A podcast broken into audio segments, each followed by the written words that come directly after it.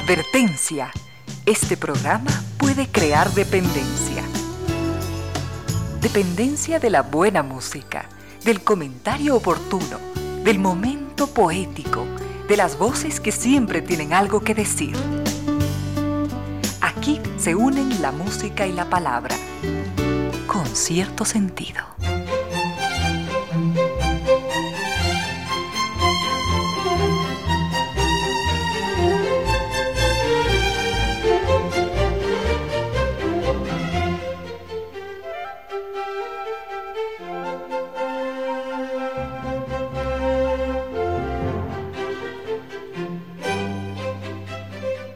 3 de la tarde y 5 minutos, bienvenidas, bienvenidos, gracias por sintonizar Radio Suceso 101.7, gracias por compartir estas horas de música, comentarios y entrevistas. Y ojalá, ojalá al final de la jornada, como siempre, podamos imaginar con estos favores que la fantasía nos hace, podamos imaginar que hemos rendido un real, justo y merecido, merecidísimo homenaje a la inteligencia, a la sensibilidad, a la autoestima, a la confianza, a la alegría de vivir y siempre, siempre, a las ganas de luchar de todos, donde quiera que nos encontremos, a las ganas de luchar por una vida más digna en lo individual y en lo colectivo.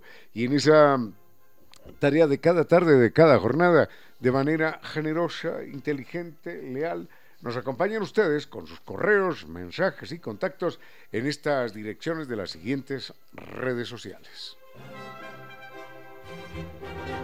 Nuestro correo electrónico es eh, concierto sentido ecuador arroba gmail.com. En Facebook nos siguen como concierto sentido ese. Mi cuenta en Twitter arroba Ramiro Díez. Y en Instagram arroba Ramiro Díez Velázquez. Tenemos mucho para compartir en esta tarde de él. Ulala, Messie. Hoy es, hoy es Francia, Día Nacional. Día Nacional eh, de la República Francesa. Libertad, igualdad, fraternidad. Día histórico para Francia y para toda Europa y el mundo en general. Así que un fuerte abrazo. Un fuerte abrazo para para los queridos amigos franceses que, amigos y amigas que en la vida hemos tenido y que tenemos todavía. Bueno, eh, hoy es, decíamos, 14 de julio, jueves, y mm, al frente en controles está el doctor Vinicio Soria, dispuesto a entregarnos excelente música. Y llegamos hasta ustedes gracias a la presencia de estas destacadas empresas e instituciones que creen que la radio, en medio de nuestras humanas e inevitables limitaciones, la radio puede y debe llegar siempre con calidad y calidez.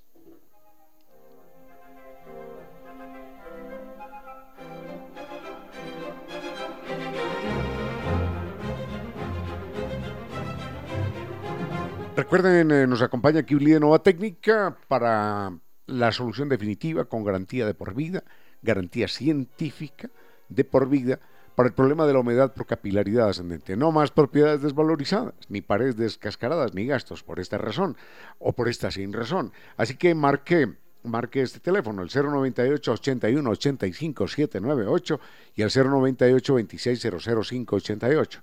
El mail es ecuador.novatecnica.com y la página es www.novatecnica.com.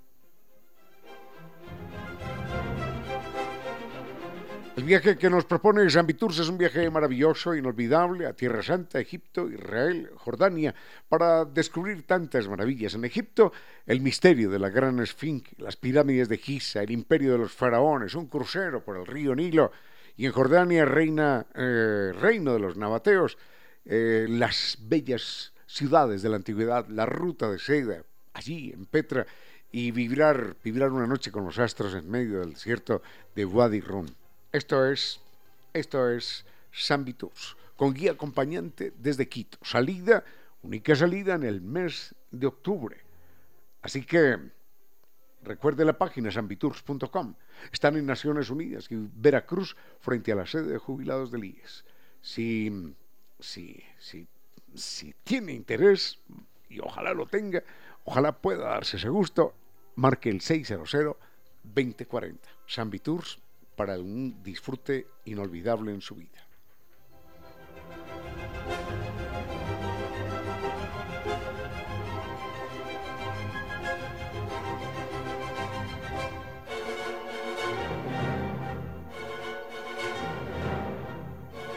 Recuerden que el estado de loading es un estado simplemente insufrible cuando no hay internet y entonces navegar se vuelve, se vuelve imposible.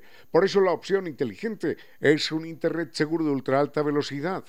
cámbiese, elija el Internet y campeón de los Speed Test Awards.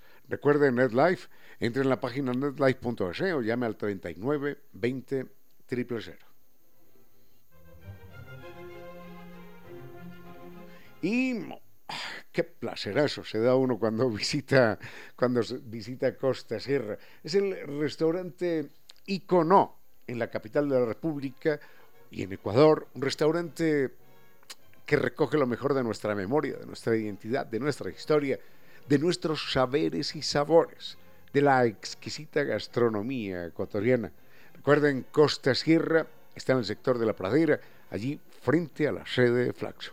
A partir del próximo miércoles, esto es importante saberlo, miércoles 20, se inician los desayunos de trabajo, los desayunos de negocio, para que usted no tenga que partir el día, sino que empiece el día desayunando con un tradicional, típico, exquisito eh, almuerzo, eh, no con un exquisito desayuno ecuatoriano y disfrute el resto del día. Se atiende normalmente en esta temporada hasta el 20, el 20 empiezan a las 8 y media de la mañana, pero hasta esta temporada se atiende de martes a domingo entre las 11 y las 5 de la tarde.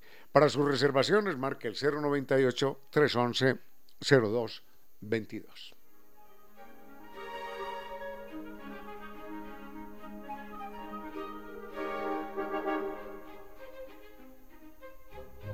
Tenemos mucho para compartir eh, en esta tarde, decíamos. Al frente en controles está el doctor Vinicio Soria.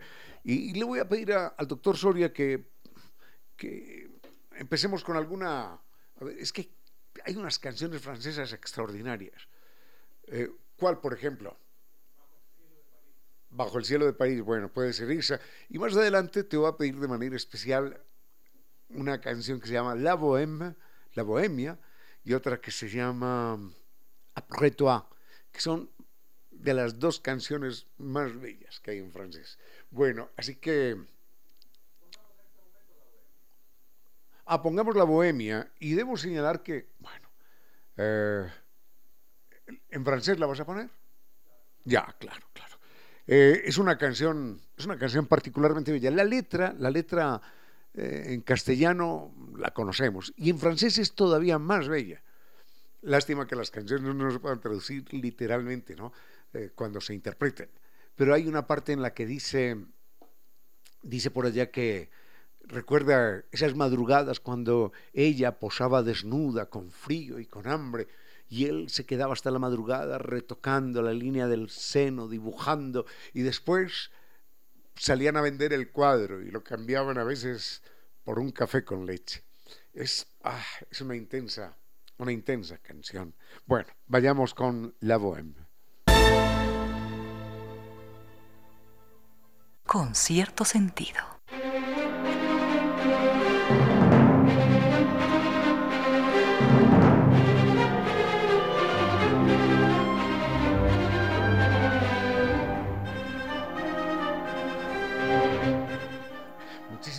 Gracias, don Patricio, gracias. Dice que él tiene dudas, que él tiene dudas, pero bueno, ya esta es otra historia.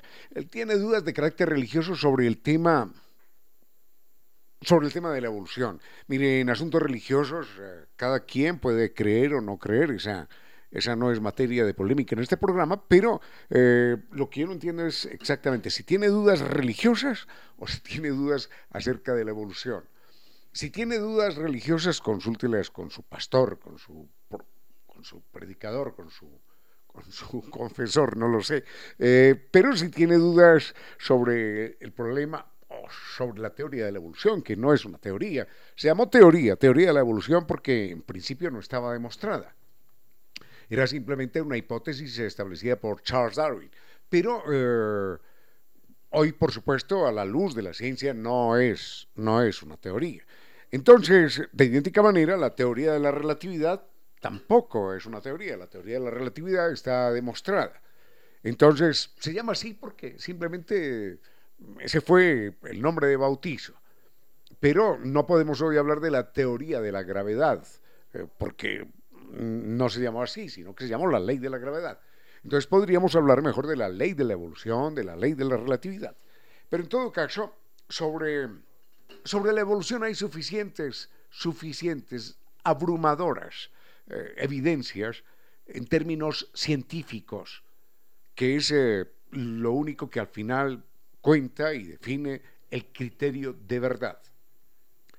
Lo que es verdadero o no es verdadero, así se molesta mucha gente, está definido solo por la ciencia.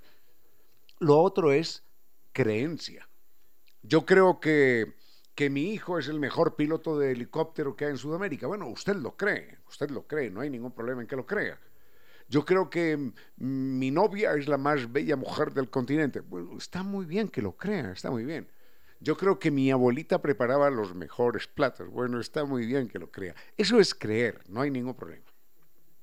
Ahora, el criterio de ciencia está regido por unas leyes de comprobación, de experimentación absolutamente distintas a las creencias que no están sometidas a ninguna comprobación. Yo creo que eh, un pingüino que tengo en la casa es el mejor jugador de ajedrez de Ecuador. Bueno, usted lo cree, pero demostrarlo es otra historia. Así que con el fenómeno de la evolución sucede exactamente lo mismo. Hay evidentes pruebas, evidentes testimonios aplastantes, abrumadores, que demuestran que la, la evolución es un proceso, ha sido un fenómeno real en la historia de la humanidad, que tenemos en nuestro cuerpo, por ejemplo, lo que se llaman órganos vestigiales, órganos vestigiales que pertenecían a otras etapas primarias, ya desaparecidas de nuestro proceso como seres humanos. Enseguida le quiero poner un ejemplo un poquitito más, más concreto para que nos orientemos al respecto. Con cierto sentido.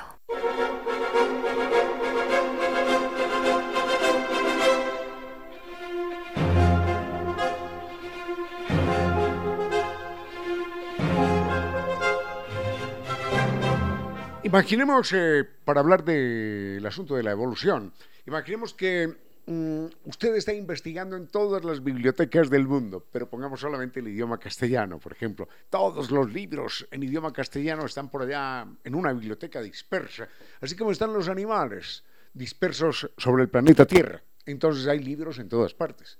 Y usted un día encuentra un libro que le llama mucho la atención y cuenta la historia de un viejo flaco, loco, eh, delirante que tiene un amigo gordo y, y, bueno, tienen un, montón de aventuras y en algún momento le dan una paliza al, al viejo flaco, un loco.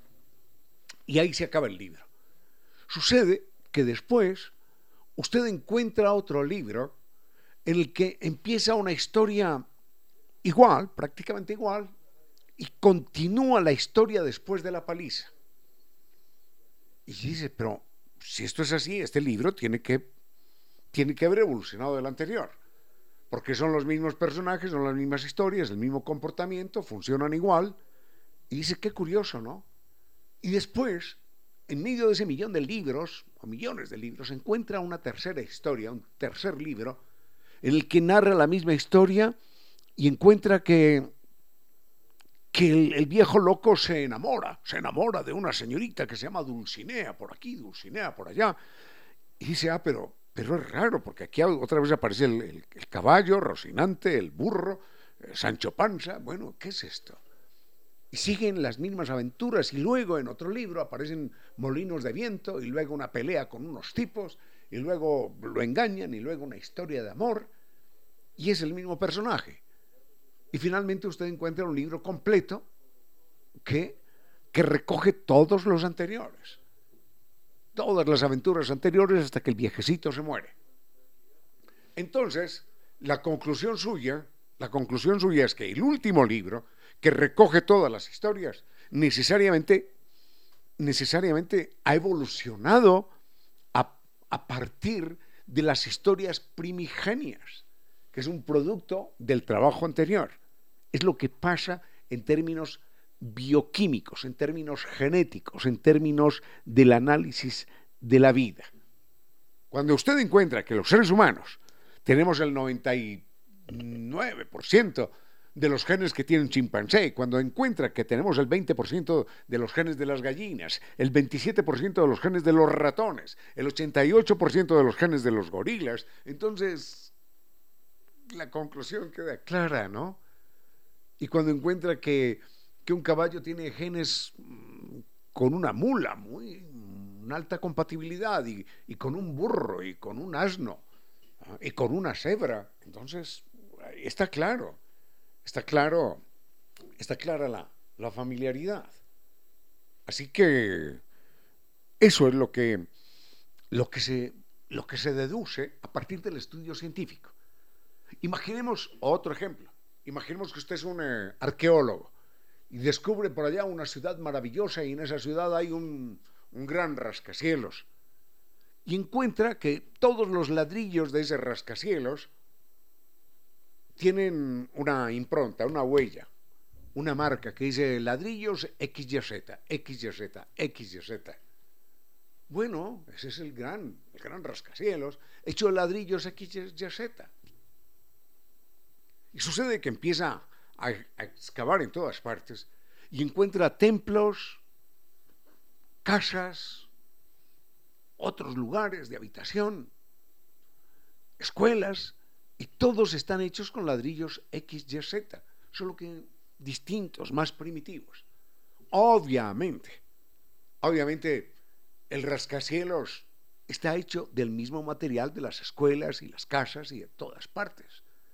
Y ha venido cada vez elevándose, evolucionando, cambiando hasta convertirse en un rascacielos. Y las más primitivas, primitivas eran construcciones de un piso, de dos, luego de tres, luego de cuatro, y al final aparece la gran construcción del rascacielos. Y todos los ladrillos, absolutamente todos, sin excepción alguna, tienen la marca XYZ. Está claro que los que empezaron a construir las casas un día terminaron por construir aquel rascacielos.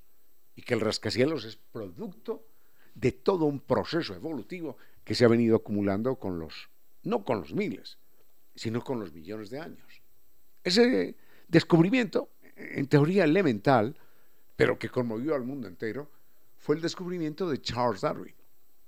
Así que téngalo presente, recuerde eso, la evolución no es una teoría, aunque así se le llame, y es una, es una verdad bellísima, poética, conmovedora, que nos hermana con toda, con todo lo, con toda, con toda la, la naturaleza. Es muy bonito saber que ese perrito que tenemos en casa es familiar nuestro. Y que el ratoncito del jardín es familiar nuestro. Y el colibrí y la mosquita son familiares nuestros. Todos, todos son familiares nuestros. Todos somos familiares. Eso es muy bonito, ¿eh? Eso es muy bonito.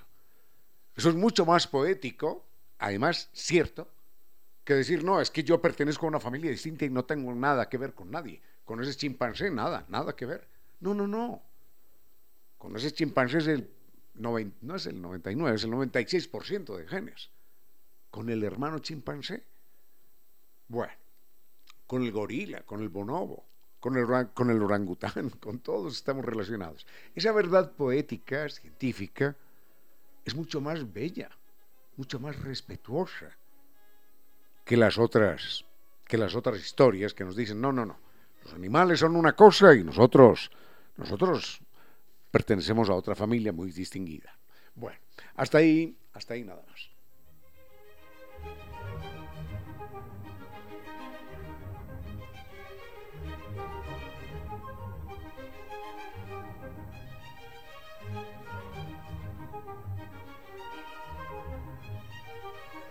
Bueno, recordamos que hoy es 14, 14 de julio y este mes se celebra en Cirano, este mes, como el mes de Francia, por supuesto, en honor a las raíces de Cirano.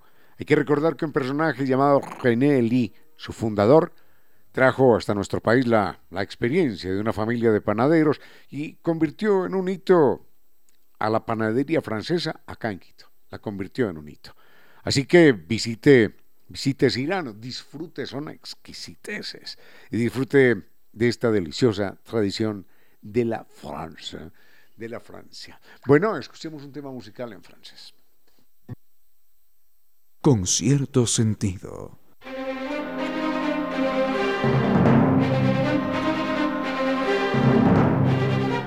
Solamente un comentario breve acerca de Charles Darwin, personaje al que quiero mucho y, y, a veces me pongo en, los zapatos de él y me pregunto, ¿qué será? ¿Qué será aquello? ¿Cómo será aquello de guardar durante 35 años un secreto?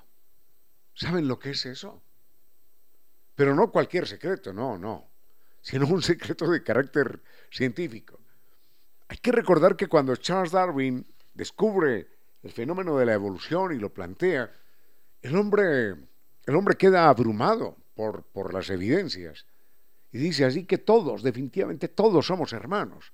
Los seres humanos somos, somos eso, somos primates, familiares de los monos, de los chimpancés, de los gorilas, del bonobo, del orangután, de todos, y de los ratoncitos y las gallinas y de las aves que cruzan el cielo, todos somos hermanos. El problema es que esto choca obviamente con, con la teoría religiosa, con la leyenda religiosa.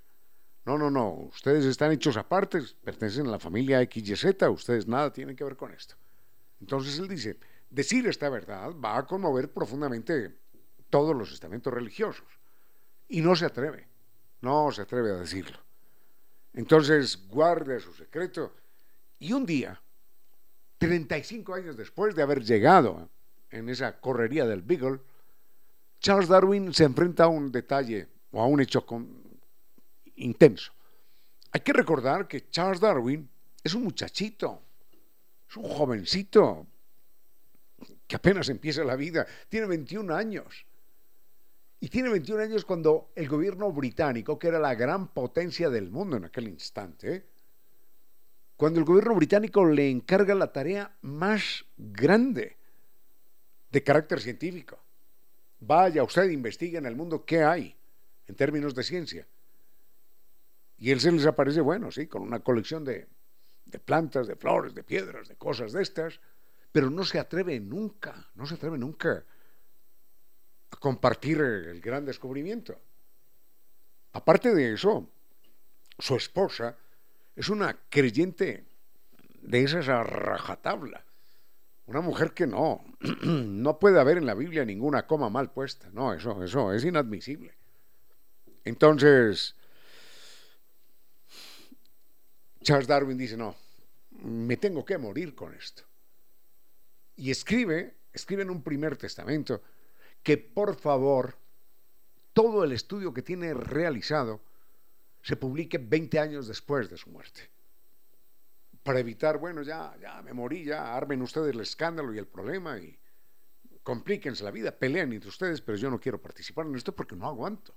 No aguanto la polémica, se, me va a venir el mundo encima.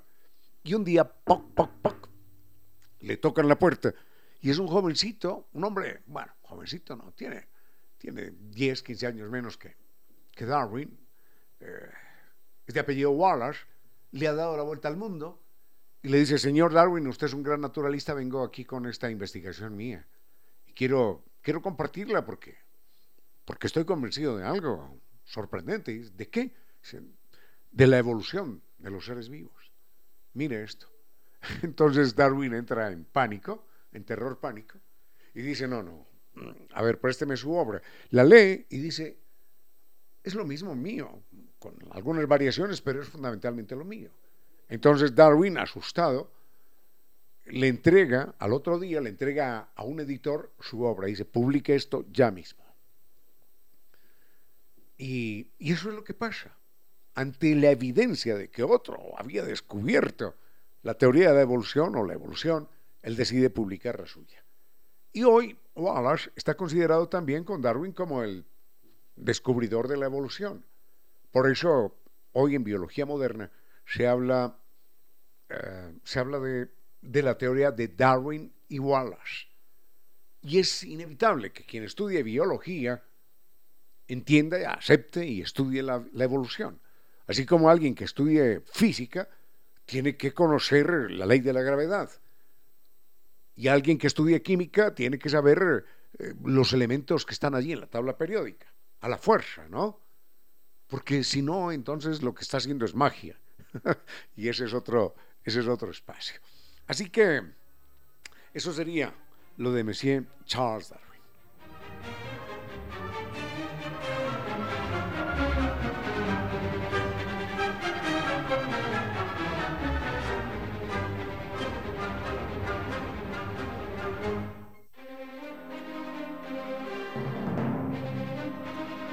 Viajar, viajará y ojalá algún día lean ustedes el libro de los viajes de Charles Darwin para que queden verdaderamente sorprendidos. Pero bueno, esos viajes de Charles Darwin no los podemos repetir, pero sí podemos hacer un viaje extraordinario a Egipto, a Israel, a Jordania, a estos lugares bíblicos para saber ese gran misterio de la gran esfinge, de las pirámides de Giza, del, del imperio de los faraones, del río Nilo con sus templos al lado y lado en un maravilloso crucero. Y luego la ruta de la seda, Petra, allí en, Jordania, el reino de los nabateos, y una noche, una noche en el desierto junto a los astros en Wadi Rum. Esto es Sambi Tours. Recuerden, guía acompañante desde Quito en esta salida que es en octubre. Hay muy pocos cupos. Están en Naciones Unidas y Veracruz frente a la sede de jubilados del IES. La página es ambitours.com. Marque, marque y disfrute su viaje, ya nos contará marque el 600-2040. Con cierto sentido.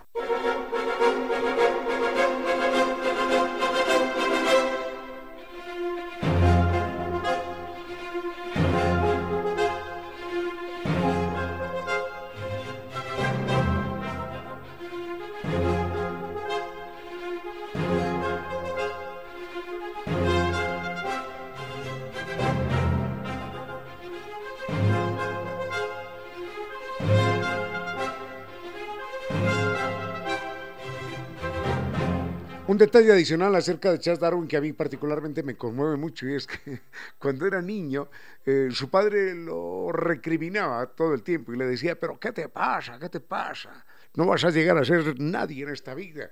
Te la pasas coleccionando lagartijas, escarabajos, piedras, moscas. ¿Qué te pasa? No vas a llegar, no vas a llegar a ser nadie en esta vida. Bueno, y estamos hablando de él 200 años, 200 años más tarde. Eh, lindo, lindo personaje, Charles Darwin, que, conmovió al mundo en su momento. Y lo conmovió tanto que él realiza el viaje con otro jovencito. Charles Darwin tenía 21 años y el coronel Fitzroy tenía 26. Dos personas jóvenes, extraordinariamente jóvenes, emprendiendo la tarea científica más importante del mundo en aquella época. Y, y ambos compartieron el mismo, el mismo camarote durante cinco años que duró la travesía del Beagle. Y algo importante es que eran dos opuestos, porque mientras Charles Darwin se oponía a la esclavitud, el otro consideraba que la gente de piel blanca era gente superior y que era un derecho natural tener esclavos negros. Y además que los negros eran negros por castigo de Dios porque eran hijos de Caín que había matado a su hermano Abel. Y entonces cuando resucitaran en el paraíso, si se portaban bien, ¿no?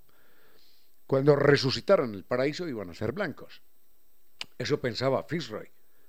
Y cuando Charles Darwin publica, mm, publica la evolución, la evolución de las especies, Fitzroy se comunica con él y le dice, dígame que no es verdad esto. Y dice, sí, sí, es verdad. dice, así que yo, yo acolité cinco años de viaje con usted en el mismo camarote para que usted llegara a derrumbar una, una verdad de siglos. dice, bueno, léala y me da su opinión. Entonces, cuando la lee, él dice, lamentablemente tengo que reconocer que es cierta, pero no soporto, no soporto aceptarlo. Así. Y se suicidó se suicidó degollándose. Además, se degolló en el mismo camarote del Beagle, donde había compartido cinco años con Charles Darwin, porque él se sintió culpable de esto. Y otra pequeñita anécdota curiosa es que la esposa de, del obispo de Yorkshire, hay que recordar que allí los obispos se casan, ¿no? Entonces la esposa del obispo de Yorkshire eh, leyó la, la evolución de Darwin y dijo, Dios mío, escribe en una carta, Dios mío, esperé que esto fuera mentira, pero sucede que cuando se lee uno descubre que es verdad de principio a fin. Somos, somos familiares de la gente negra y somos familiares, dice ella, de los monos.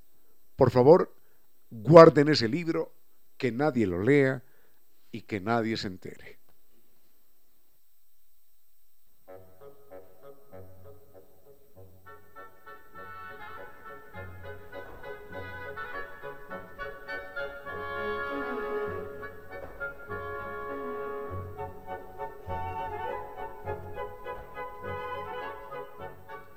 Este es el lago de los cisnes, obra extraordinariamente conocida de Tchaikovsky. El lago de los cisnes y también el ballet Don Quijote. Eso es parte de una presentación extraordinaria, única presentación que vamos a tener acá en Quito el lunes 18 en el Teatro San Gabriel. Es un acontecimiento único, porque, porque no es un grupito de cualquier parte.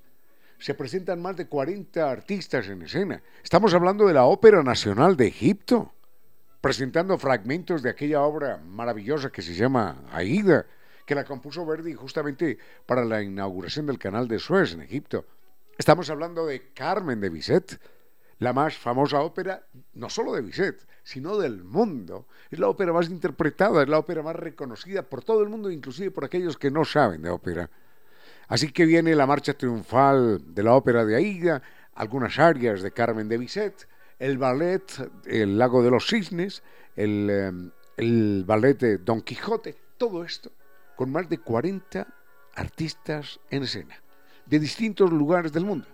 Vienen de Alemania, de Ucrania, em, de Argentina, de Colombia, de Italia, en fin, algo verdaderamente para no perdérselo.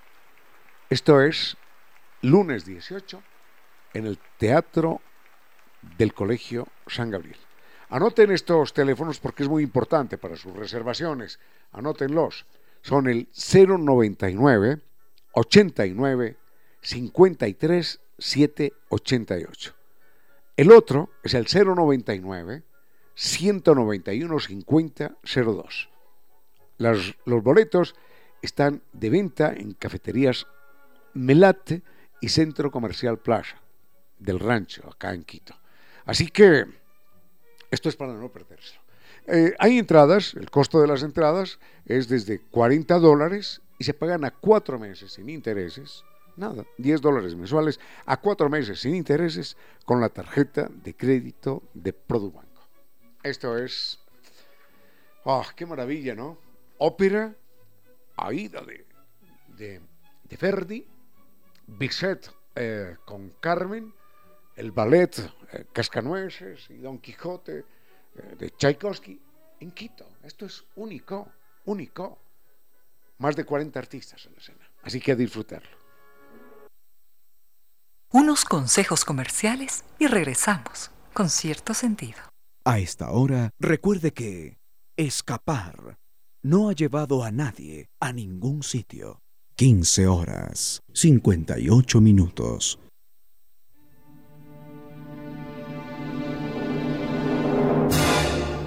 Había una vez dos países muy distintos que se llamaban de igual manera. En uno vivían a sus anchas los nobles, los terratenientes y el clero. En el otro sobrevivían no se sabe cómo los campesinos, los nadies, los nada, los sin patria, sin vida ni futuro. Los campesinos, los nadie, los nada, los sin patria y sin futuro vivían para sostener con su trabajo a nobles, terratenientes y clérigos. Y para eso existían los impuestos, coerciones, exigencias, para atender vanidades, lujos y pompas de los poderosos. Y para respaldar todo esto existían las tropas del rey. Estos dos países se llamaban, ya lo habíamos dicho, de igual manera, Francia, y ocupaban el mismo espacio geográfico. Gobernaba aquella nación el rey Luis XVI y su esposa era María Antonieta. Luis XVI se preocupaba de sus amantes, de la cacería y de la gota, una enfermedad que lo atormentaba causada por el exceso de vino y de carnes rojas. María Antonieta no sabía ni en qué país ni en qué mundo vivía. Cuando le dijeron que los pobres protestaban porque no tenían pan, entonces contestó. ¿Y por qué solo quieren comer pan? Si existen postres y dulces y carnes y tantas exquisiteces para comer, ¿por qué los pobres solo piensan en comer pan? Al final, un día como hoy, 14 de julio de 1789, el pueblo de París, enardecido, asaltó la prisión de la Bastilla, símbolo de los atropellos e injusticias del absolutismo. Esa noche el rey Luis XVI escribió en su diario: Rien, il ne s'est rien passé. Eso exactamente. Nada, no ha pasado nada. Para él no había sucedido nada, solo un grupo de revoltosos armando ruido. Para Francia y para el mundo había empezado nada menos que la Revolución Francesa. Era la primera vez que el pueblo se levantaba y decía que el poder del rey no era regalo de ningún dios. Era la primera vez que los pueblos nos levantábamos con tres principios olvidados, inclusive hoy en día. Libertad, igualdad y fraternidad. Y sucedió un día como hoy, 14 de julio de 1789. Y ayer como hoy, los poderosos, cuando escuchan las voces de las mayorías, siguen pensando que no sucede nada.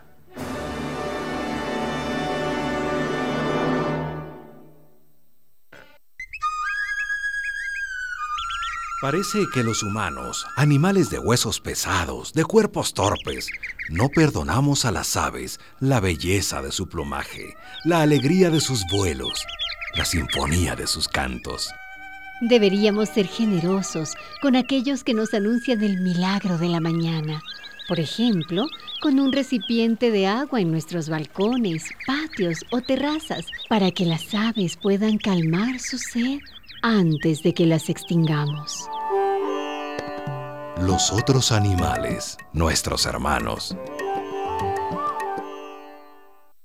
Sigue con ustedes, Ramiro Díez. Con cierto sentido.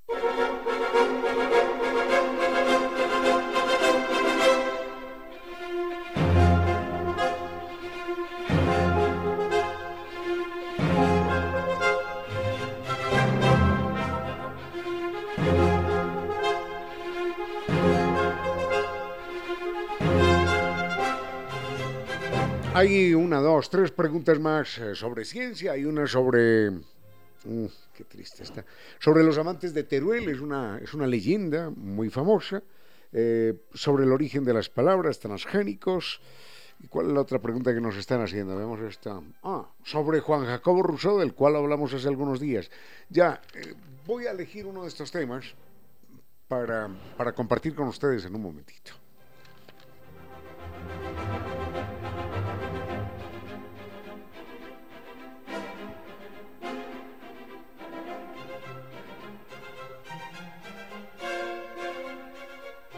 Recuerden que hay un concurso lindísimo, un concurso de literatura lindísimo al cual invita Casal, Casal, eh, Casal Catalá en Quito. Eh, este, este concurso es eh, el concurso del libro del día y del el día del libro y de la rosa. Es un concurso en el que se puede participar fácilmente. Son relatos, cuentos, textos de una, dos páginas máximo. Mmm, que, pueden ser entregados inclusive verbalmente, pueden ser enviados en, grabación. Eh, se admiten en castellano, por supuesto, se admiten en lenguas nativas del Ecuador, en catalán, pero no creo que aquí nadie quiera escribir en catalán, en occitano y en lenguas indígenas de México. Pero no, dejémoslo en castellano solamente por el momento y en lenguas nativas del Ecuador. Este, este concurso está auspiciado por UNESCO, Casal Catalán Talá de Quito y por otra serie de organizaciones. Siempre hemos apoyado todo lo que tenga que ver con el arte, con la cultura, con la literatura de una manera muy específica y entonces nos emociona y, nos encanta que Casal, Casal Quito, Casal Catalá de Quito, tenga esta iniciativa que cierra recepción de relatos, los pueden enviar, cierra recepción de relatos el día 23 de julio. Ya hoy es, hoy es 14. Así que es muy simple y es muy, muy interesante el concurso. Mayor información, escriban en www.casalquito.cat. Ojo que es casal con L al final.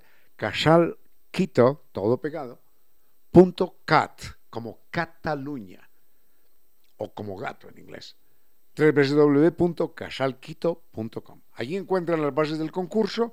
Buena suerte y nos vemos con sus relatos, sus cuentos y sus textos. con cierto sentido.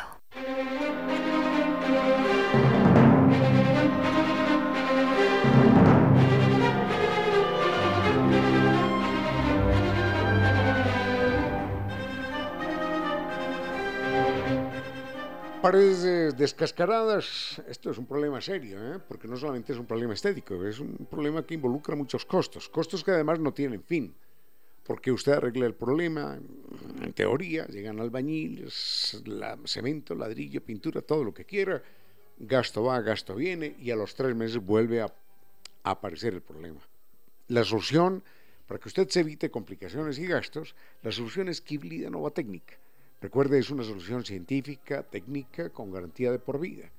Eh, el mail es ecuador.novatecnica.com, la página novatecnica.com y dos teléfonos, 098 26 588 y 098 81 85 798.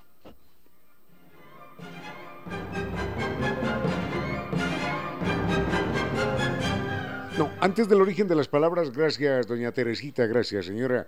Eh, nos dice que a propósito de estas eh, incomodidades que se generan con las verdades científicas, ella recuerda haber leído en una revista científica norteamericana. Alguna vez leí esa, revista, no, no, sé qué se haría otra vez. Es una revista que se llama Skeptic, eh, es decir, escéptico. Y esta revista científica norteamericana, la tengo que buscar otra vez porque es una maravilla, eh, recuerda el caso de un programa de televisión en Norteamérica en el cual había un espiritualista, un espiritualista norteamericano que simulaba hablar con gente muerta. Eh, y a veces, a veces hacía, por ejemplo, bueno, hablaba con Napoleón, hablaba con con Voltaire, hablaba con Galileo Galilei, hablaba con Sócrates, no, no había, no había cómo, cómo saber si, si lo que estaba diciendo ese Sócrates y Galileo Galilei sobre cualquier acontecimiento suyo eh, en alguna época de su vida había sido verdad o no. A veces metía algún detallito cierto por allá, pero otras cosas eran inventadas. Hombre, entonces estaba en el desayuno cuando el gato saltó sobre la mesa y me dañó el desayuno. Bueno, cosas de esas. Y la gente era feliz oyendo a Galileo Galilei contando aquel acontecimiento. No por, el acontecimiento, no, sino porque Galileo Galilei ya estaba muerto. Y este tipo era capaz de hablar con Galileo Galilei. Y llenaba teatros y cobraba y cobraba y cobraba. Entonces, eh, en alguna ocasión, bueno, a veces, por ejemplo, tenía un grupo de espías en el escenario ahí entre el público. Y cuando la gente estaba entrando allí a, hacer la fila, a sentarse, no faltaba el que empezaba a hablar con la otra persona y decía, ay, a mí me gustaría que este espiritualista hablara con mi abuelita, que se murió hace tanto tiempo y qué tal, ¿no? Y entonces el otro le decía, oh, a mí me gustaría que hablara con mi padre. Eso decía la víctima, ¿no? Entonces y este le empezaba, le empezaba a preguntar detalles de su padre. Cuénteme de su padre, ¿qué pasó? No, pues que mi padre eh, falleció en, en, un accidente en el mar porque iba pescando por allá tiburones, cualquier cosa de estas, ¿no? Y este tomaba todos los datos, después se separaba, se separaba de, del personaje este, y cuando llegaba el momento de elegir a alguien del público, ya sabía a través de un equipo de radio pequeñito, ¿a quién tenía que elegir? A ver, vamos a hablar con un familiar suyo. Y él, uy, qué suerte tengo. Uy, voy a... Entonces decía, yo quisiera que usted hablara con mi padre. Entonces el tipo entraba en, en aparente estado de, de éxtasis, medium, en contacto con el espíritu, y dice, uy, yo veo aquí agua, agua, un accidente, uy, animales terribles, uy, tiburones, ay, qué... Y claro, la persona quedaba convencida. Pero claro, después le mandaba el mensaje, paz, tranquilidad, serenidad, estoy en otro mundo donde ya no hay dolor. Tú encárgate de colaborar con esta iglesia ¿ah? para poder seguir este contacto con nuestras vidas en el más allá. Y entonces así estafaba a la gente, así le engatusaba. Y sucede que en un momento dado alguien dijo, este es un, un impostor, es un charlatán. Y terminó por descubrirle todos sus trucos y los puso en evidencia. Entonces, en la revista Skeptic, dijo, este señor hace este truco y este truco y este truco y esta mentira y este otro truco. Y eso es lo que hace. Bueno, lo pone en evidencia, el tipo no es capaz de responder a nada, absolutamente a nada, pero lo más sorprendente es que muchas personas que eran sus seguidores demandaron a la revista Skeptic, la demandaron penalmente, ¿saben por qué? Por conducta inapropiada. Conducta inapropiada. ¿Cómo se le ocurre decir eso? Bueno, estoy diciendo la verdad, estoy diciendo que este señor está estafando, que no habla con ningún muerto. Pero la gente, ya lo decía Sócrates hace 2500 años, la gente no ama la verdad, no, no, no quiere saber la verdad. Eso es lo que más asusta, lo que más incomoda. La gente quiere escapar de la verdad y es feliz si vive en una burbuja de mentiras y de melcocha. Bueno, gracias. Voy a buscar esa revista nuevamente, doña, doña Teresita. Muchísimas gracias por su mensaje.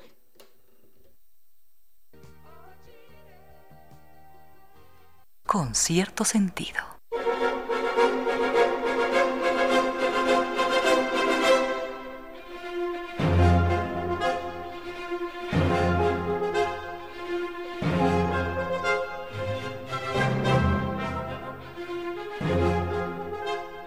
Un viaje gastronómico inolvidable por nuestra memoria, porque, porque la gastronomía es fundamentalmente eso también, nuestra memoria. Uno recuerda, uy, esto sabe a, algo que me preparaba la abuela, que me preparaba mi madre, esto me, me recuerda el plato que comí en tal parte. La, la, gastronomía es memoria, las papilas gustativas están directamente conectadas con el corazón, decía alguien. Así que un viaje gastronómico por nuestra memoria, por nuestra identidad, por, por nuestras emociones nos está esperando en Costa Sierra. Recuerden que es un restaurante exquisito, ícono de exquisita gastronomía ecuatoriana. La costa con sus maravillas, la sierra con sus exquisiteces, en este sector lindo, agradable, sereno, de la pradera frente, frente a la sede de Flaxo. Lugar bonito, bellísimo, atención impecable, sazón perfecta. Para disfrutar, ¿eh? les garantizo que se disfruta intensamente. No se van a arrepentir y por allá nos vemos en más de un momento. Está frente a Flaxo.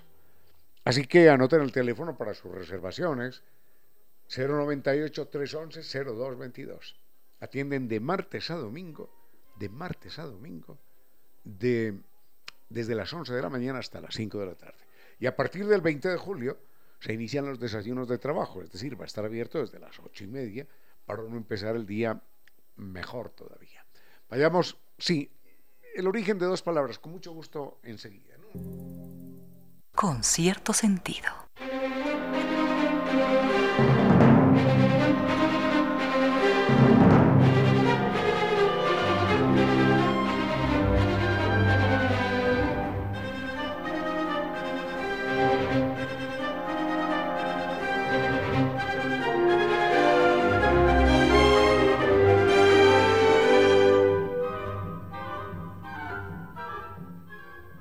La primera palabra es, eh, vayamos con esto de origen de las palabras, la primera palabra es gorila. Sucede que la historia registra que por allá en el año 500 antes de nuestra era, hace mucho tiempo, un eh, fenicio, recordemos que los fenicios son los que están allá en el extremo oriente del, del mar Mediterráneo, un fenicio llamado Janón mm, decidió navegar a lo largo del mar Mediterráneo cruzar eh, lo que hoy conocemos como el estrecho de Gibraltar, virar hacia el sur, es decir, enrumbarse por la costa africana y encontró allí unos animales feroces. Bueno, no, no, él no los calificó como animales, él los calificó como seres humanos, seres humanos negros, peludos, gigantes, que medían aproximadamente un metro setenta, y que podían sobrepasar los 150 kilogramos de peso, extraordinariamente fuertes y temibles. Eh, este, este, hombre mm, describió lo que, eran, lo que eran los gorilas, ¿no? porque decía que tenían eh, los, los, dominantes en los grupos aquellos, tenían la espalda hecha de plata y cosas así por el estilo, lomo de plata, que se llama el macho alfa. Así que esto es 2400 años antes de nuestra era. Eso es Hanón el egipcio.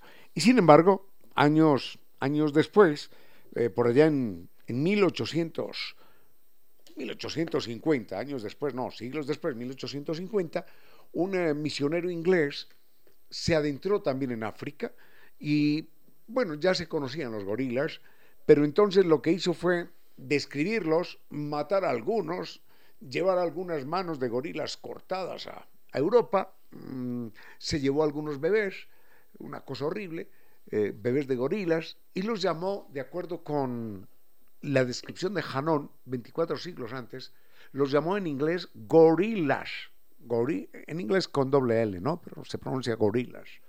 Y ese gorila, la palabra gorila, proviene del griego gorinon, que quiere decir eh, temible, asustador, amenazante, terrible. Entonces, en resumidas cuentas, un gorila es un temible, asustador, amenazante, terrible, que no es tanto, porque hace años, no muchos años, cinco o seis años atrás, en el zoológico de New York, si no estoy mal, en el zoológico de New York un niño trepó el cerco que separaba a los gorilas, cayó, un niño de siete años, cayó en la jaula de los gorilas y una gorila se acercó al niño, lo abrazó, lo cuidó, eh, rugió ferozmente, diciéndole a los otros gorilas, no se les atreva a acercarse a este animalito que se acaba de caer de allá arriba.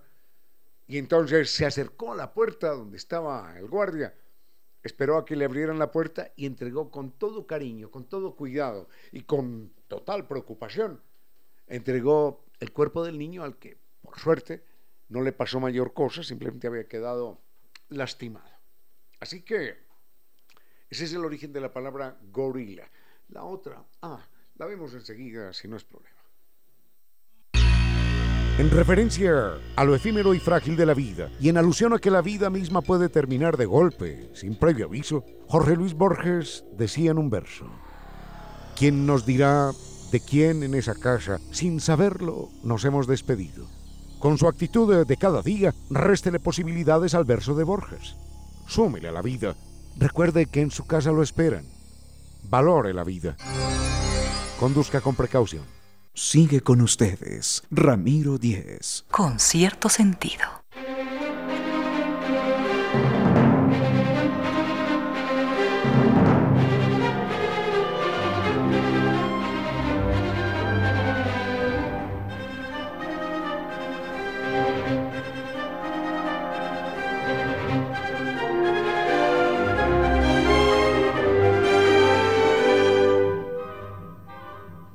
Ya nos eh, pregunta doña Betty, ¿por qué la divina comedia se llama comedia si no es si no es graciosa?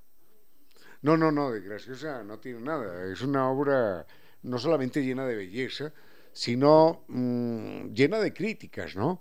Porque hay que recordar que Dante Alighieri, Dante Alighieri era un personaje duro, polémico en su época, eh, había discrepancias terribles entre los papistas y otro bando, él pertenecía al otro bando, el papa lo condena a muerte, él tiene que escapar, tiene que huir, y eh, como era testigo de la corrupción que existía en, los, en todos los ámbitos en aquella época, él escribe esta obra que es la comedia, se llama la comedia, eh, en la que se da el gusto de poner en el cielo, al lado de la Virgen María, se da el gusto de poner allí a, su amada Beatrice, ¿no? Beatrice Portinari. Pero además de eso, hay que recordar que mm, se da el gusto también de mandar al infierno y al purgatorio a muchos eh, cardenales por concupiscentes, por avaros, por, por soberbios, bueno, por muchas cosas. Eh, allí estaban todos castigados por uno u otro pecado y él, él se da el gusto de mandarlos al infierno y ahí los manda, pero literalmente el infierno. Y estaba tal cardenal y estaba tal otro y estaba el obispo X y Y, Z. En el infierno condenado por esto, condenado por lo otro. La obra en principio se llama La Comedia. Lo que pasa es que eh, es una palabra que ha sufrido una especial metamorfosis, porque hay que recordar que en la antigua Grecia había un dios eh, que era el dios Dionisio, el dios de las fiestas, el dios del licor, del alcohol, de las diversiones, del disfrute, de la sensualidad. Y mm, las canciones a, al dios eh, Dionisio, las fiestas en verdad, eh, se celebraban con canciones que llamaban comis. Y mm, los cantantes eran los comidias. Entonces, eh, las fiestas, comis, los cantantes comidias, y finalmente estos tipos que cantaban en las fiestas de, de Baco o de Dionisio, eh, bueno, eran canciones fundamentalmente burlonas, satíricas, contra el poder en general. Finalmente terminaban por montar sus propias, sus propias obras de teatro, sus propias sketches de teatro.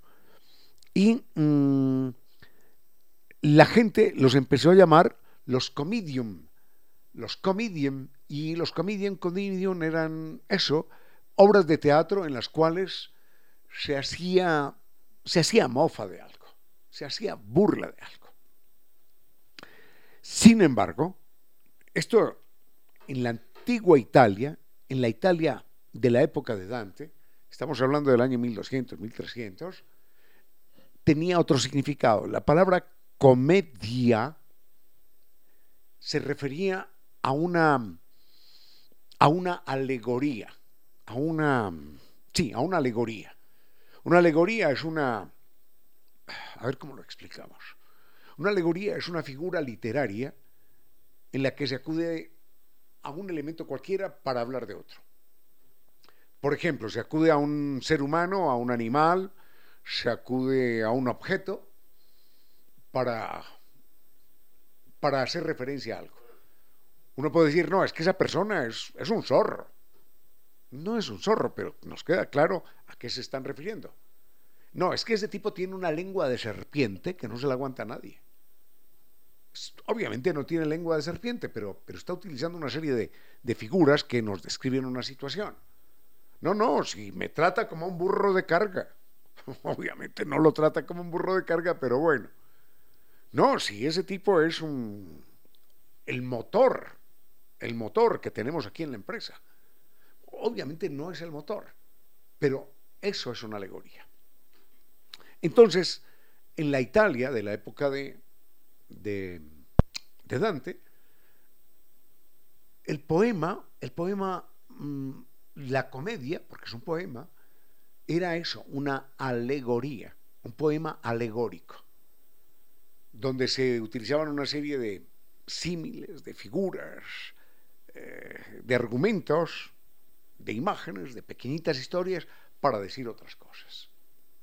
Entonces la gente le llamó, bueno, se llamaba así, la comedia, porque era una alegoría.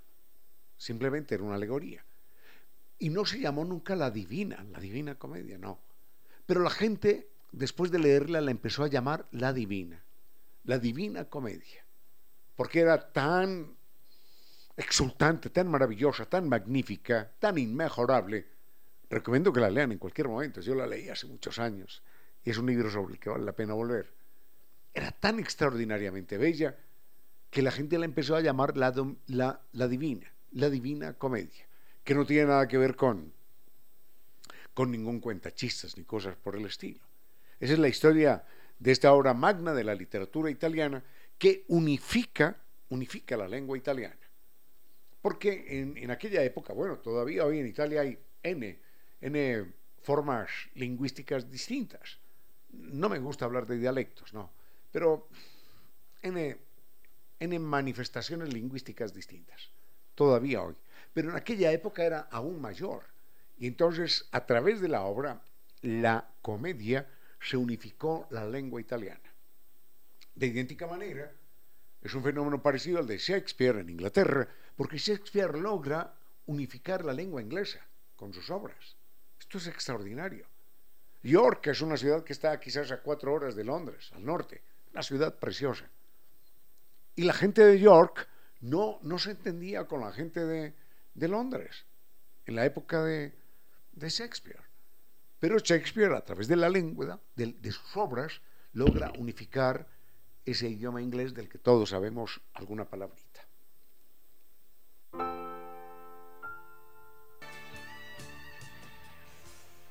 Con cierto sentido.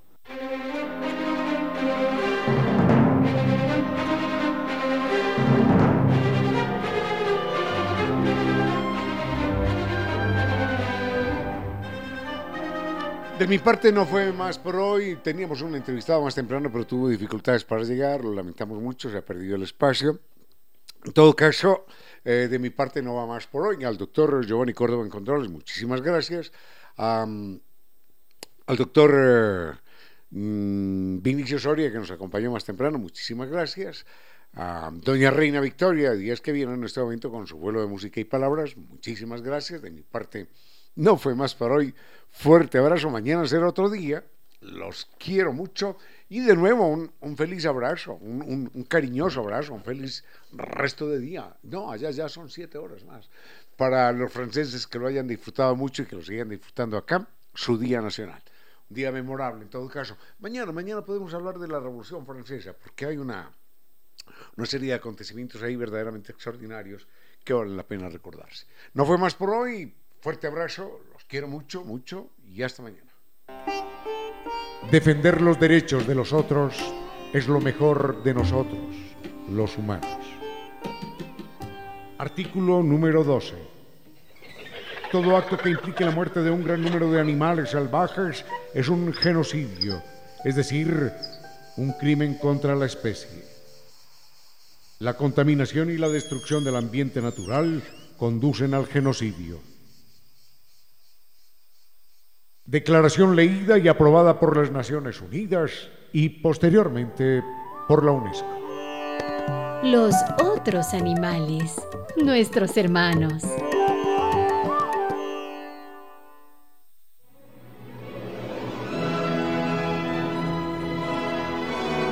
Y ahora bienvenidos todos a un vuelo de música y palabra.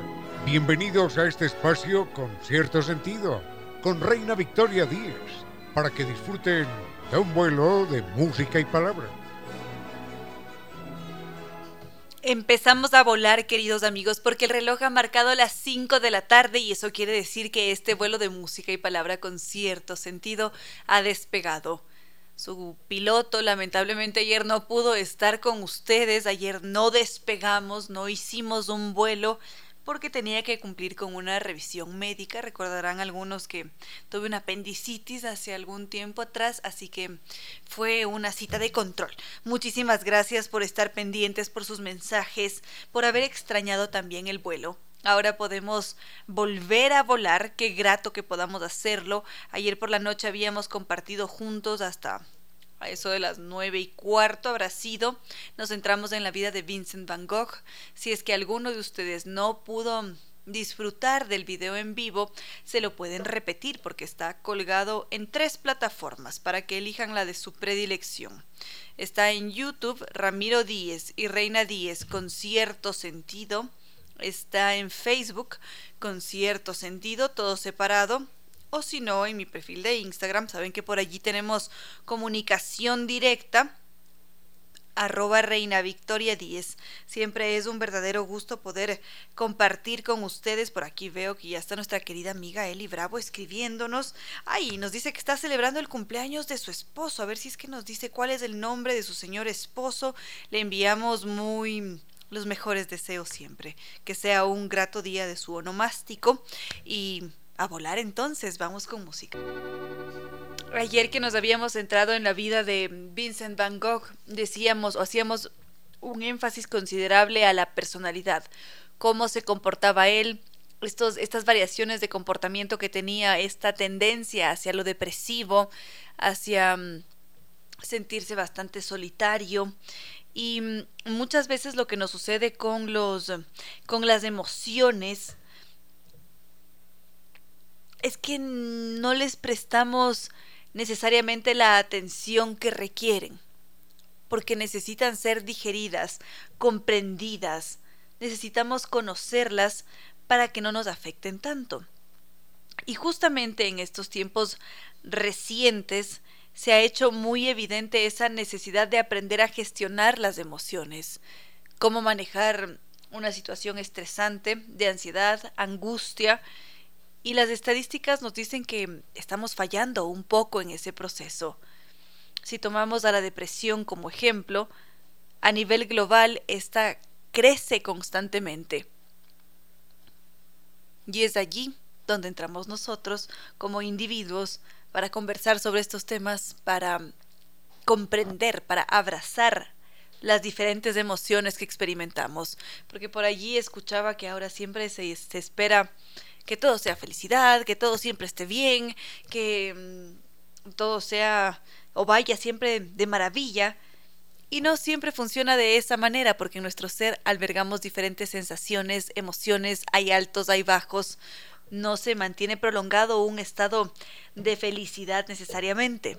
De allí que sea tan importante abrazar y sentir, experimentar cada una de esas emociones. Vamos a ir con algo de música, con un tema musical es más, podríamos poner, que se centra precisamente en la emoción, en la depresión. Se llama Mauvaise Journée, que quiere decir una mala jornada, un mal día, y bueno, después podríamos comentarla un poquito. Seguimos entonces, gracias a Diana Merino por estar en sintonía, que veo por acá que es gestora de emociones. Además, Rodrigo Vivas Chulca también, muchas gracias por sus buenos deseos, Eric también que está en, en sintonía y que ha disfrutado de este tema musical que estábamos escuchando ahora, de este cantautor belga, Stromae, que habla mucho sobre las emociones del comportamiento y de aquellos temas que a veces no queremos hablar, como la depresión. A veces nos sentimos presionados por estar siempre bien, por estar siempre contentos, y eso a veces choca con, con lo que experimentamos. Si revisamos las cifras, más de 320 millones de personas alrededor del mundo entero tienen depresión, la sufren. Y estas son las cifras que tenemos registradas. Hay varios números que están por fuera y que no han sido contemplados en esa estadística mundial, así que seguramente los números serán mayores. Y desde hace una década, quizás un poco más, estas cifras se mantienen en aumento y es un trastorno severo porque dificulta la vida si es que no ha recibido su especial, su importante atención. Y además se caracteriza por ser este estado anímico que se mantiene bastante bajo, aparece este desinterés, este deterioro en las funciones cognitivas conforme pasa el tiempo. Y finalmente el individuo se queda incapacitado, se invalida, Ahora, no podemos generalizar porque cada caso es distinto, cada uno de nosotros funciona de diferente manera y nos afectan las emociones a nuestra manera precisamente. Así que vamos a centrarnos brevemente en, en la depresión, en las emociones humanas. Veo que Ana Jaco me está solicitando que haga agenda cultural, así que veamos si, si alcanzamos a hacerlo dentro de un ratito. Muchas gracias por sus mensajes. Está mm, Cristian Mera, gran artista reportando sintonía. Imagino que también quiere que añada un evento en Agenda Cultural. Lo vamos a hacer más adelante. Gracias también a Daniel Nikinga por estar aquí con nosotros. Y ahora que estábamos centrados en en la depresión es un tema que genera casi siempre muchas preguntas. ¿Por qué se causa? ¿Cuánto tiempo toma? ¿Por qué está presente? Tantas cosas y no se llega a comprender por qué, ni, ni por qué se causa, ni cómo surge, cómo se manifiesta. Lo que sí nos dicen es que seguramente hay ciertos eh, procesos o factores de riesgo que pueden amplificar ese sentir en nuestro ser. En algunas ocasiones la depresión puede llegar a estar asociada con un, con un evento traumático podría ser quizás la muerte de un ser querido o podría ser em, el diagnóstico de una enfermedad catastrófica que nos impacte de tal manera a nivel emocional que sintamos que lo hemos perdido absolutamente todo.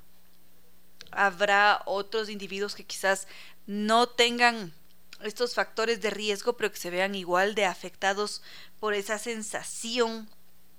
Y mm, hay otros que se ven afectados por factores genéticos, neurológicos u otras experiencias. Es decir, esto es muy variado, no sabemos por qué se causa, simplemente llega a manifestarse y cada uno la vive a su manera, algunos logran salir de ella, otros no, y está allí también muy presente toda la diversidad de seres humanos y la diversidad emocional también. Enseguida podríamos comentar algo adicional. Gracias por sus mensajes a Edison Dueñas. También celebramos a nuestro a nuestro compañero de hoy, a Edwin. Gracias también a Celso Monteros que está en sintonía. Ya voy a seguir revisando todos sus mensajes. Por lo pronto continuemos con la depresión. Decíamos que las causas siguen siendo un misterio, nos preguntamos por qué se produce y uno de esos factores que por lo general eh, se relaciona o que está presente de forma universal sin importar el país, la cultura, mm, si es que uno tiene una orientación u otra, se ha determinado que las mujeres tienen el doble de probabilidad de experimentar depresión que los hombres y casi siempre esto sucede después de la pubertad. Entonces, estos son los elementos o uno de los elementos que llama la atención a los investigadores sobre la depresión, porque también se han dado cuenta que tiene mucho que ver la edad, el estado civil, el nivel educativo, si es que hay una pertenencia étnica, Mm, todos estos elementos con frecuencia inciden en una mayor probabilidad a presentar depresión. Se ha determinado también que con mucha más frecuencia en personas que están divorciadas, solteras, separadas, o que tienen un nivel educativo bastante bajito, presentan con mayor regularidad depresión. Y también la depresión está mucho más presente en todos quienes vivan en una ciudad. Esto nos deja, por supuesto, con algunas cosas para pensar. Voy a terminar de revisar sus mensajes porque escucho que están entrando algunos. Gracias a Andrés Betancourt, que se encuentra también en sintonía.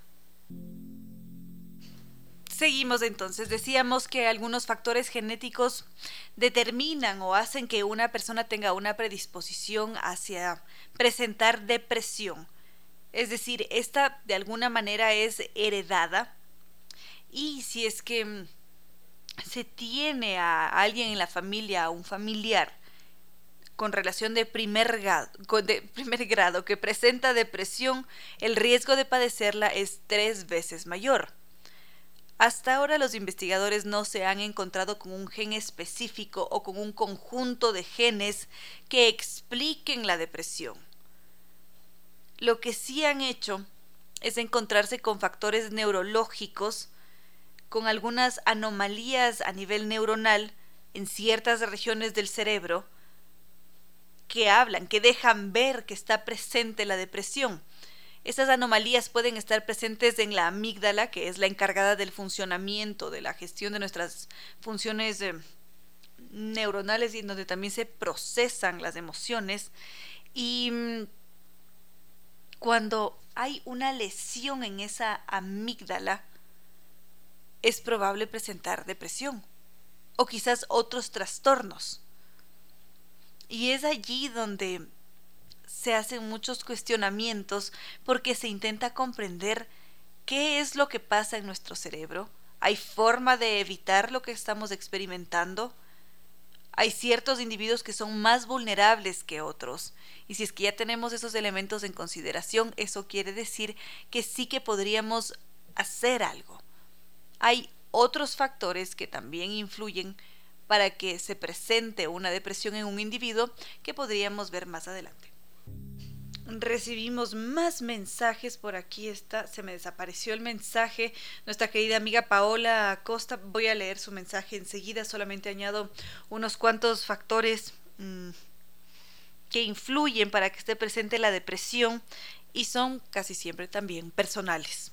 Porque una persona puede presentar esta tendencia muy, muy marcada hacia entristecerse porque así es, es decir, eso es parte de su personalidad, o quizás es un individuo que alberga muchísima ira o ansiedad y cuando empieza a experimentar estos diferentes cambios de humor, implica un riesgo mayor para desencadenar un cuadro depresivo, o quizás un cuadro de neurotismo. Es muy posible.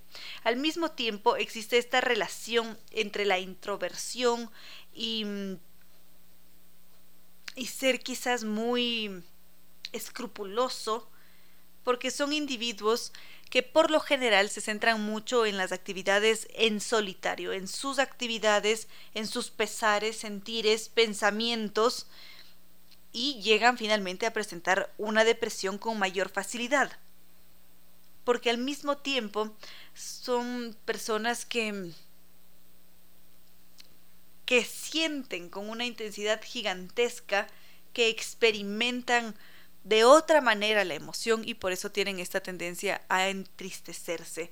Por otra parte, también se ha determinado que las personas que son bastante perezosas, descuidadas, que no tienen disciplina en sus vidas, también llegan a presentar cuadros depresivos.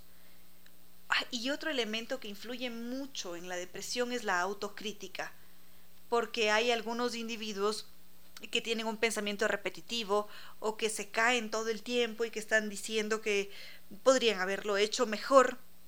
Y eso tiene mucho que ver a la hora de presentar un cuadro depresivo. Voy a, leer sus mensajes porque veo que Henry Jimbo está escribiendo, Patricio Gallardo también, Gabo y Paola Acosta, y enseguida continuamos. Pero algo muy importante a tomar en consideración sobre la depresión y estos diferentes cuadros o cambios de humor, siempre lo ideal será consultar con un especialista. Gracias por abrirse con nosotros, por compartir sus experiencias. Nuestra querida amiga Paola Acosta nos comparte su experiencia personal ha vivido muy de cerca la depresión.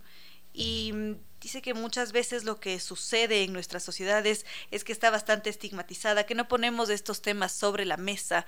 Y a veces la persona que está experimentando esos cambios emocionales no sabe cómo llevar la situación, se siente culpable.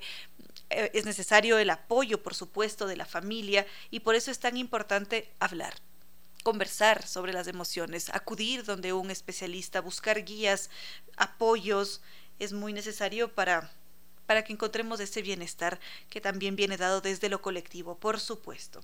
O si no, sería imposible que funcionásemos. Muchísimas gracias a Paola Costa por, por abrirse con nosotros. Henry, en cambio, dice que parecería que hemos hecho una extensión del Día del Rock, que fue mm, ayer. Estoy un tanto perdida en las fechas. Hoy estamos 14 de julio de 2022.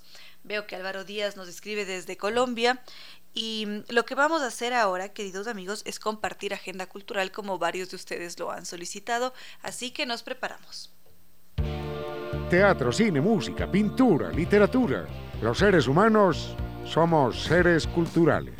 La brújula de la cultura apunta a este norte.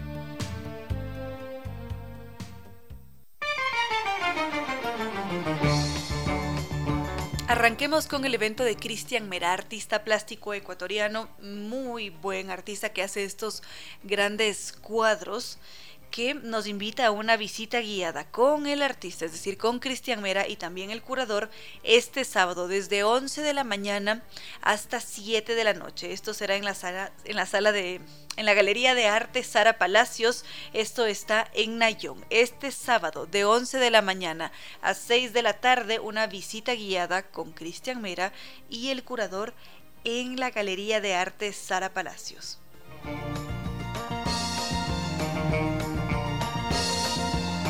También este sábado 16 de julio podemos visitar cinco galerías en un solo día. Lo hacemos desde las 11 de la mañana hasta las 4 de la tarde y el circuito comprende a La Minga, Arte Actual Flaxo, Más Arte, N24 y Savay. Este sábado 16 de julio desde las 11 de la mañana a las 4 de la tarde circuito de galerías, cinco galerías en total en un solo día. La Minga, Arte Actual Flaxo, Más Arte, N24 y Savay.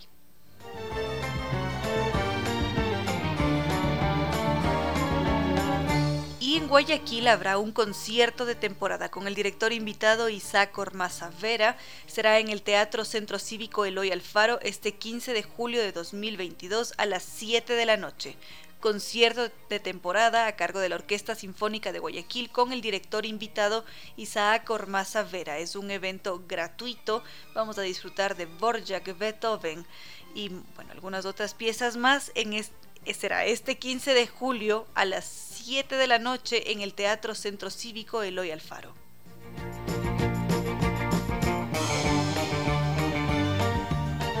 Y este 16 de julio vamos a disfrutar de la ópera cómica Rita 2047. Estará en la dirección musical Shinatsu Maeda, también estará Selfa Díaz en dirección escénica Charlie Calvache, adaptación al español Jorge Casís. Este 16 de julio a las 6 de la tarde, Ópera Cómica Rita 2047, acceso libre en el Coliseo de Alangasí.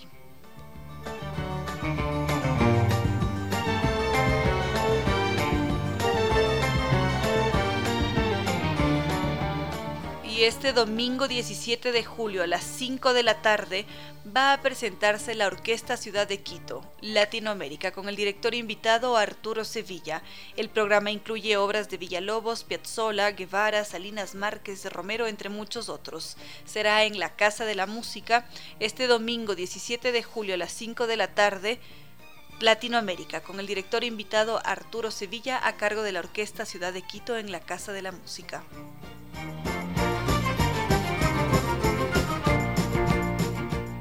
Y este 16 y 17 de julio a las 12 del día vamos a poder em, disfrutar con Imagino Teatro de náufragos. Esta es una muestra del Laboratorio de Investigación Clown y Territorios Dramáticos. Será en el Teatro Mala Hierba, entrada general 12, preventas 10, reservas al 098 45 72 553. Muestra del Laboratorio de Investigación Clown y Territorios Dramáticos este 16 y 17 de julio a las 12 del día en el Teatro Mala Hierba. Entrada general 12 dólares, preventas 10, reservas al 098 45 72 553. Con cierto sentido.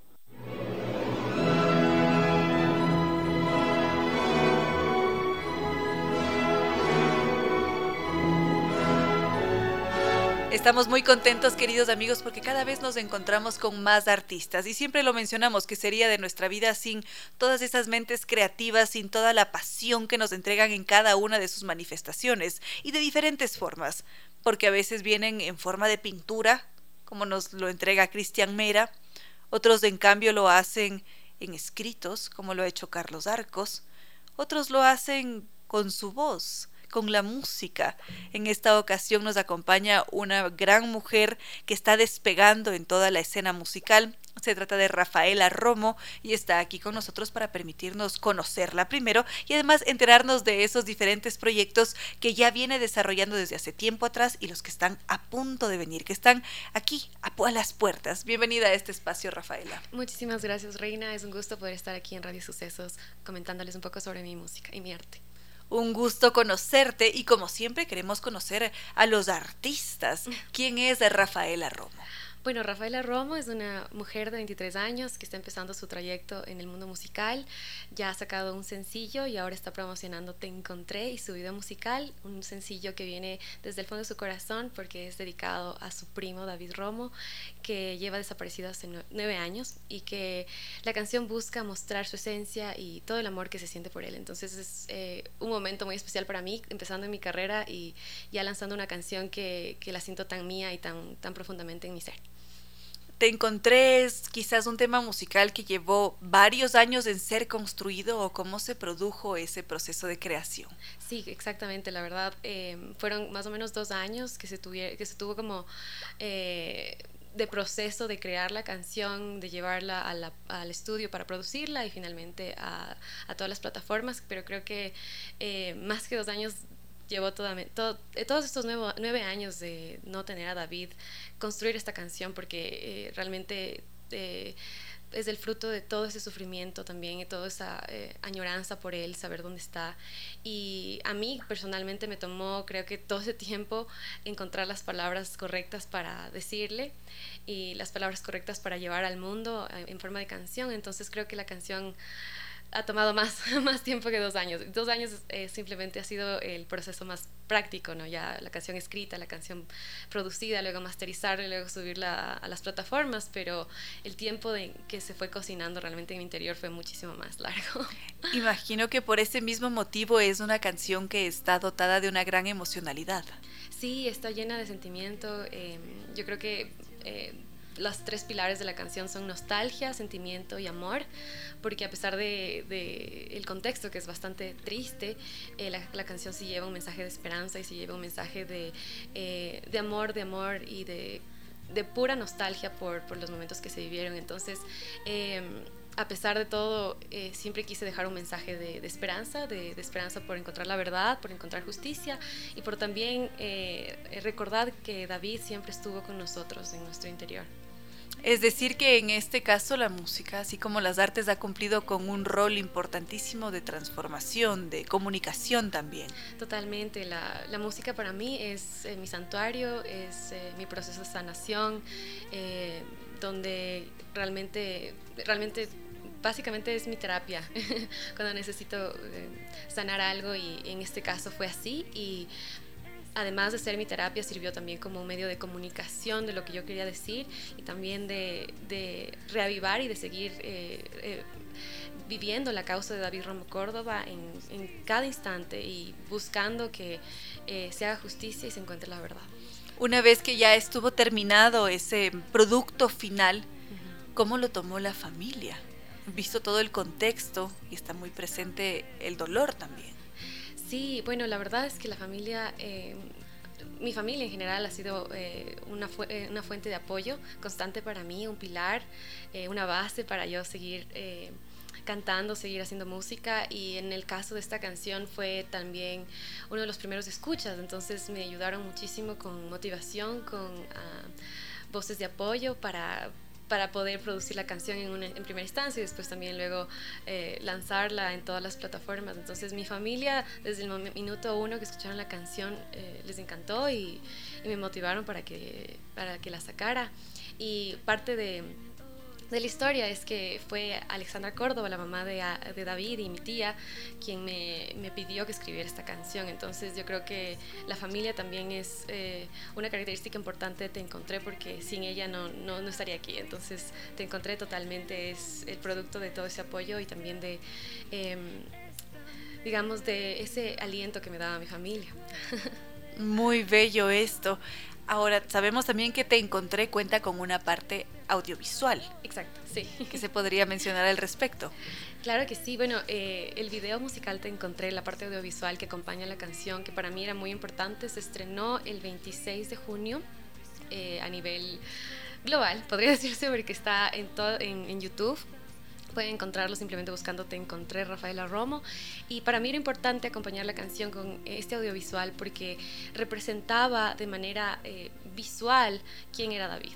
Y eh, la canción, quién sabe, no es tan directa, no se menciona el nombre de él eh, en la canción, porque también quería que tuviera esta connotación más como que muchas personas pudieran, eh, digamos, sentirse identificadas y que pudiera llegar a los corazones de muchas personas, pero la canción desde mi parte es dedicada a él, entonces quería que de alguna forma esto, esto estuviera presente y esto, esto se, dio, se, dio, y fue posible gracias al video musical que se realizó con eh, David López, que es... Eh, director y productor guayaquileño y lo hicimos a distancia, pero se, se, realizó un trabajo maravilloso. Es un video ilustrado y animado completamente y con imágenes de David Entonces, si quieren conocer a David Romo más íntimamente, lo pueden hacer a través del video, y que yo creo que es una de las formas eh, más hermosas realmente eh, desde mi punto de vista en la que podía esta canción ser representada podríamos quizás dar esas plataformas en las que disfrutaremos de Te Encontré.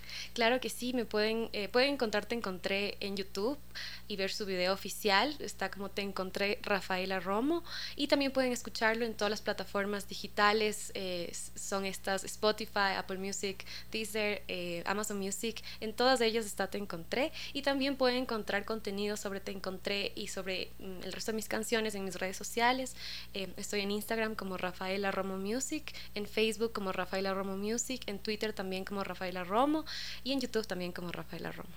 Imposible perderse. Exacto. Todo Rafaela Romo. Muy bien. Muchísimas gracias de Rafaela Romo por haber compartido con nosotros. Gracias, de verdad, Reina. Ha sido un gusto. Con cierto sentido.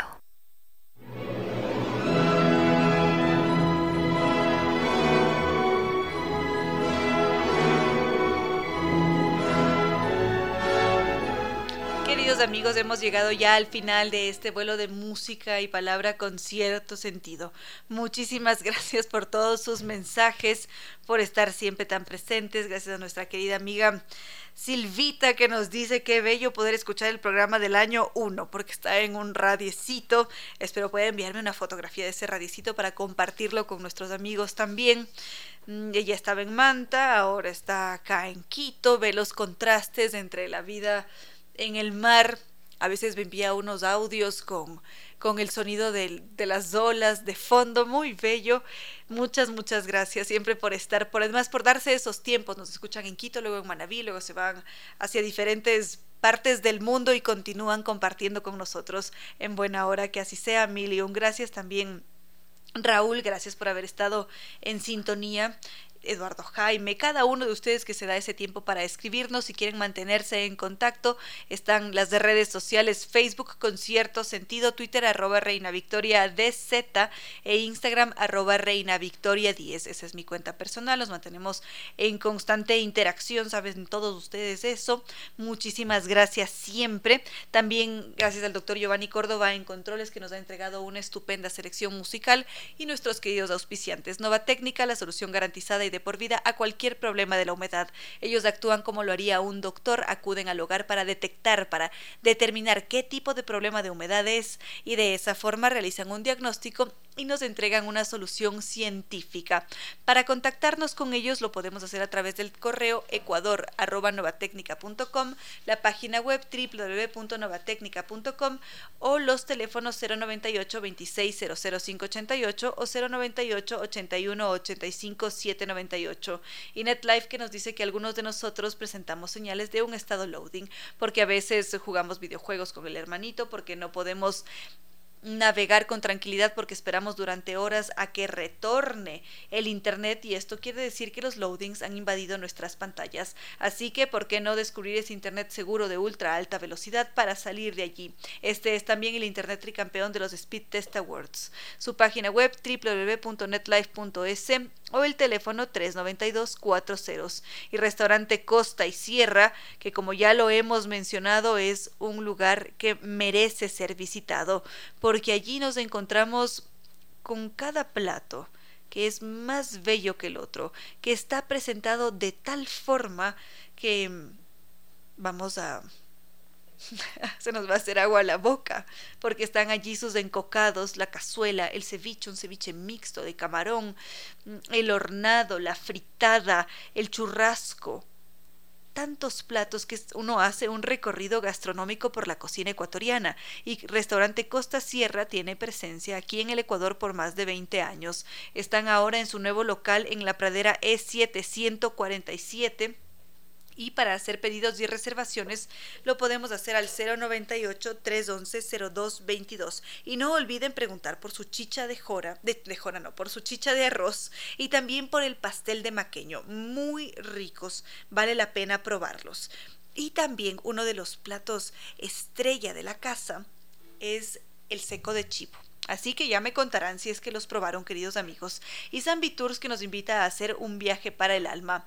Empezamos por Egipto, luego nos pasamos a Israel, Jordania, es un recorrido bellísimo, pasar por la Gran Esfinge, las pirámides de Giza, el gran imperio de los faraones, recorremos el Nilo en un crucero, llegamos hasta Petra, la ruta de seda, es un viaje, una experiencia inolvidable que espera por nosotros en la salida grupal de octubre de 2022. Lo hacemos con guía acompañante desde Quito, quedan ya muy pocos cupos, así que podemos llamar ahora mismo en Quito al 620 40 o las oficinas Naciones Unidas y Veracruz frente a la sede de jubilados del IES, su página web www.sambitours.com.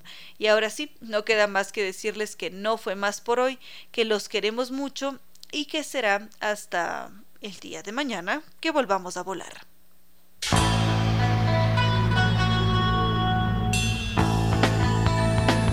Si como dicen es cierto que en la vida no hay casualidades, piense ¿Por qué escuchó usted este programa? Tal vez escuchó aquello que necesitaba o tuvo la sospecha de esa luz dentro de su propio ser.